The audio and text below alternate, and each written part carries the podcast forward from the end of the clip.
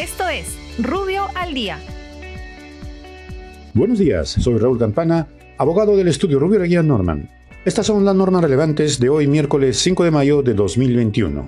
Ambiente. El Ministerio del Ambiente aprueba el Código de Ética y Conducta del Ministerio, el mismo que se encuentra en la página web institucional.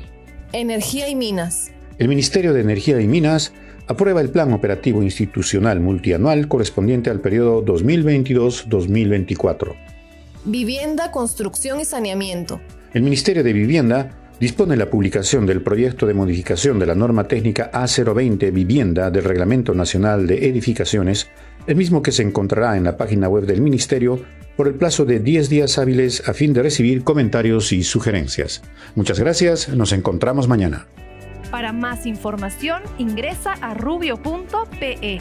Rubio, moving forward.